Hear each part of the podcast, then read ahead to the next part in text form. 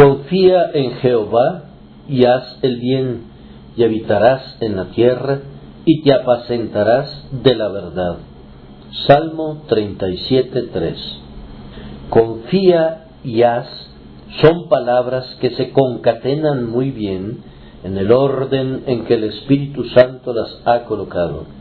Hemos de tener fe y esa fe debe obrar.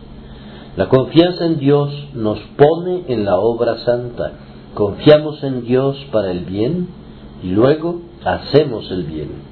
No nos quedamos quietos porque confiamos, sino que nos levantamos y esperamos que el Señor obre a través nuestro y por nosotros. No nos corresponde preocuparnos y hacer el mal, sino confiar y hacer el bien. No confiamos sin hacer ni hacemos sin confiar. Los adversarios quieren erradicarnos si pudieran, pero confiando y haciendo, habitamos en la tierra. No entraremos en Egipto, sino que permaneceremos en la tierra de Emanuel, la providencia de Dios, la tierra de Canaán del amor del pacto. No se pueden deshacer de nosotros tan fácilmente como suponen, los enemigos del Señor. No pueden echarnos fuera ni destruirnos.